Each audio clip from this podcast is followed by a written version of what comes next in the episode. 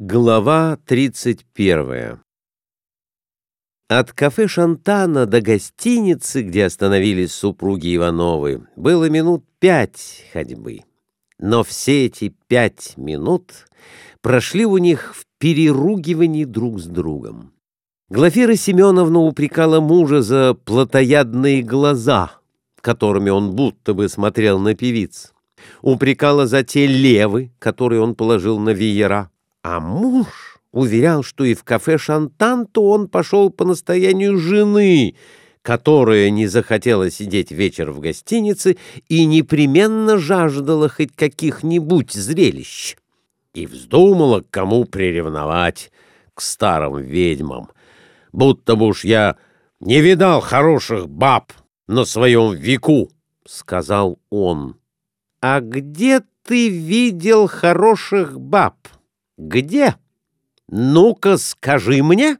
С яростью накинулась супруга на Николая Ивановича. «Где и когда у тебя были эти бабы?» «Да нигде. Это я так, к слову. Мало ли мы с тобой по каким увеселительным местам ездили. Пол Европы объездили и везде поющих и пляшущих баб видели. Да вот хоть бы взять Мулен-Руж в Париже. Нет, нет, ты не виляй. От меня не увильнешь, я не дура какая-нибудь.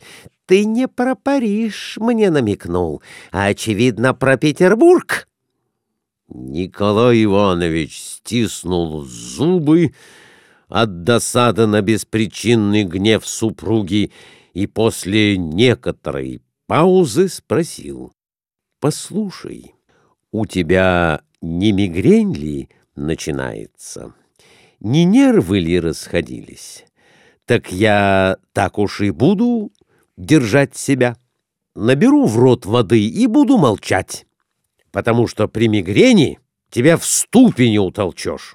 Бесстыдник! Еще смеешь хвастаться перед женой, что у тебя в Петербурге были какие-то особенные бабы. — сказала Глафира Семеновна и умолкла. Они подошли к подъезду гостиницы, швейцар распахнул им дверь и с улыбкой приветствовал их. «Добр вечер, экселленц! Добр вечер, мадам, экселленц!» Он дал звонок наверх.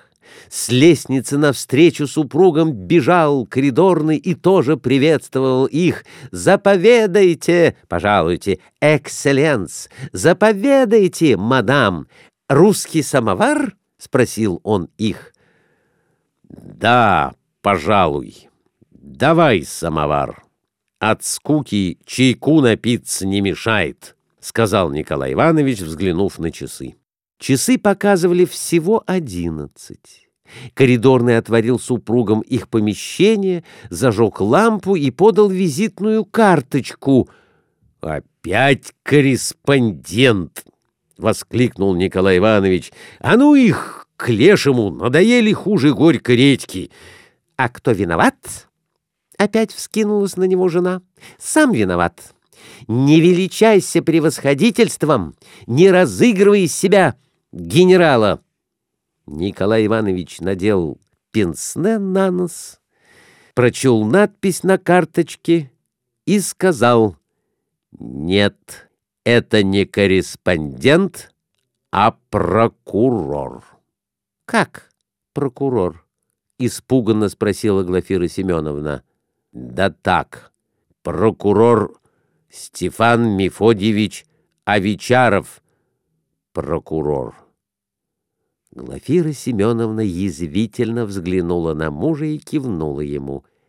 «Поздравляю!» «Доплясался!» «То есть как это доплясался?» — спросил тот, и вдруг, сообразив что-то, даже изменился в лице. По спине его забегали холодные мурашки.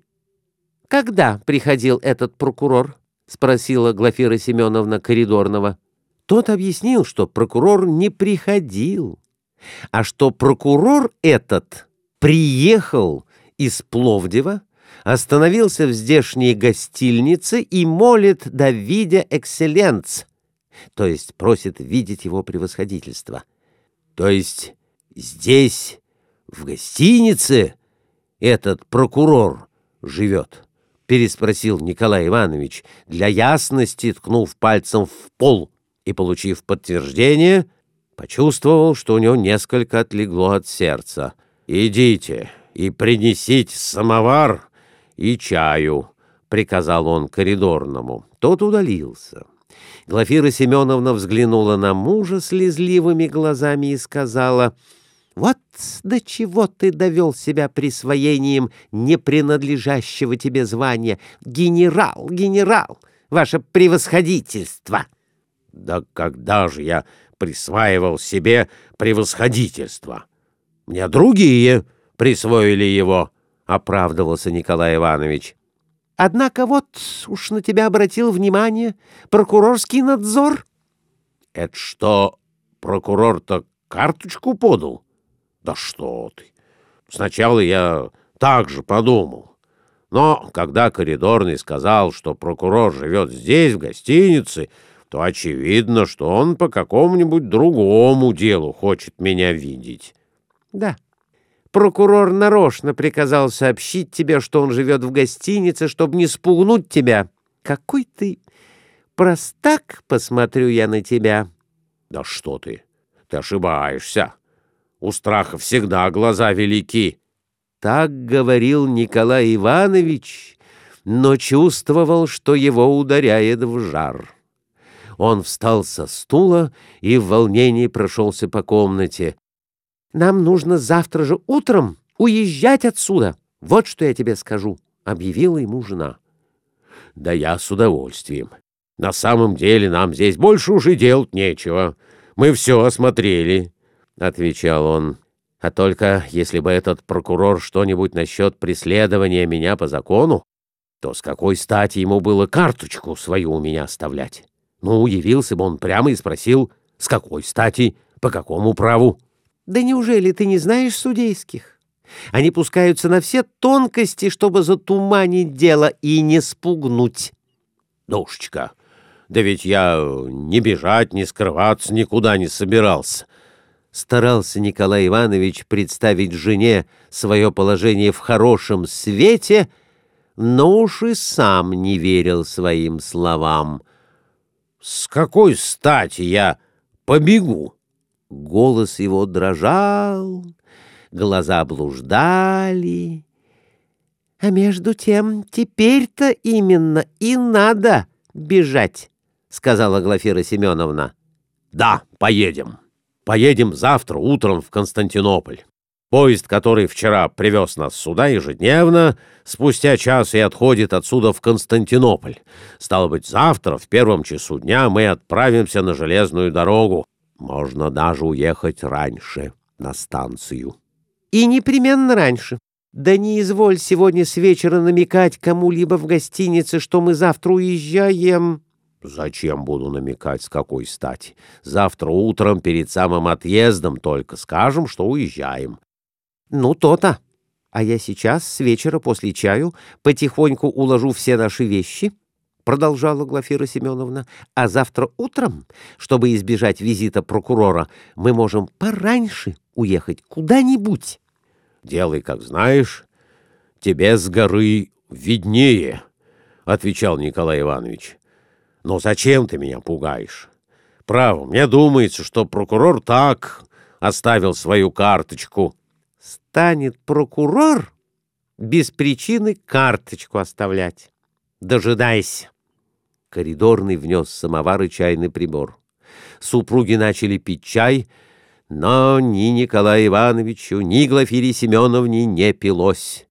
Николая Ивановича била даже лихорадка. «Глаша, меня что-то знобит. Не принять ли мне хинину?» — сказал он жене. «Блудлив, как кошка, а труслив, как заяц», — произнесла та и полезла в баул за хинином.